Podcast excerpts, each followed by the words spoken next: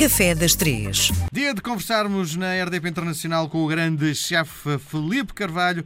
Com ele aprendemos imenso sobre culinária, sobre doces tradicionais portugueses. Felipe, bem-vindo!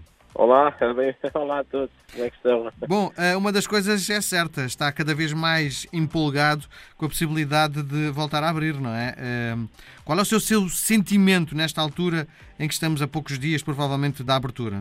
Eh, nesta altura, ou seja, eh, estamos já a começar a organizar as coisas todas, estamos a organizar também aqui internamente para perceber qual será o dia efetivo em que vamos abrir, pronto, sabendo que o Estado só permite que os restaurantes possam reabrir a partir do dia 19, com aquelas limitações todas, tanto de número de pessoas por mesa, como a limitação de horários.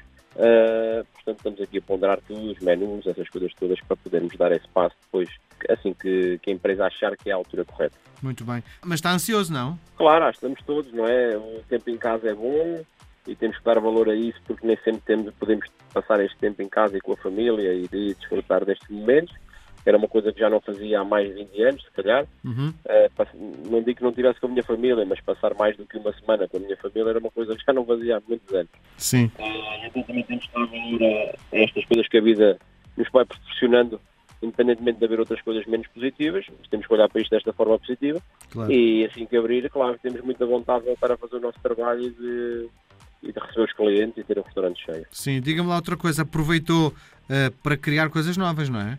Estamos todos uh, ansiosos para perceber quais são as grandes mudanças eh, no uh, 50 Seconds para, para esta temporada agora, não é? Sim, ou seja, o 50 Seconds, como já o fazemos desde o dia 1, é um restaurante que se foca muito no, na sazonalidade, no produto que está melhor, ou seja, a sazonalidade, o produto que está melhor nesta altura do ano, e é isso que vamos continuar a fazer. Vamos procurar agora, vamos ver para depois termos o dia certo, qual é, e sabemos que é abril, princípio, final de abril, início de maio, podemos abrir, então vamos, vamos ter os produtos que nessa altura estão melhores e vamos fazer um menu com, com foco nisso, claro. Muito bem. Não quer revelar um bocadinho? Uh, posso revelar. Há uma, outra coisa que vamos ter, claro que vamos ter, vamos fazer, vamos ter uns pratos, vamos trabalhar pratos mais frescos porque vamos a caminho do verão uh, e deixámos agora o inverno, não é? O outono uhum. inverno. Uh, começamos a ter eh, mais legumes presentes no menu, vamos ter se calhar caldos mais leves e frescos, com algum lemongrass que tem um e é fresco, com, com uma, barrigas de atum que são um bocadinho mais poderosas, mas fazem um balanço entre o fresco do lemongrass e do gengibre que vem fusionar o caldo e, e, e, esta gordura do, do atum. Uh, não, ou seja, isto é um dos detalhes de um prato que a gente estamos a pensar já para este para o verão. Primavera-verão. Muito bem. Muito bem. Ó oh, oh, Filipe, antes de entrarmos propriamente no doce que nos leva à conversa, quero fazer uma, uma provocação. Tenho visto muitos programas de televisão uh, onde o, a grande estrela são sempre os chefes de cozinha. Uh, quando se entra num restaurante e se vai falar com o chefe, ele é magricela, nós devemos acreditar naquilo que ele nos vai servir? Isso aí é um bocado, depende, imagino, eu acho que depende um bocado de, uh, cada pessoa, não é? Há pessoas que por mais que comam não engordam, não é? Eu por acaso não sou dessas, eu se comer engordo. Portanto, uh, mas normalmente dizem sempre que um chefe magrinho que é de suspeitar, não é? Porque é quase aquela coisa que não come ou que não prova a comida. Mas acho que isso é só um mito e é mais para, para, para brincar com, com, os chefes, porque, porque acho que qualquer chefe de cozinho tem que provar antes de dar um cliente, porque senão não sabe o que é que está a servir, não é? E quem não fizer então aí, pois, realmente tem um problema. Muito bem. Bom. Filipe, o que é que nos traz hoje na edição do Café das Três?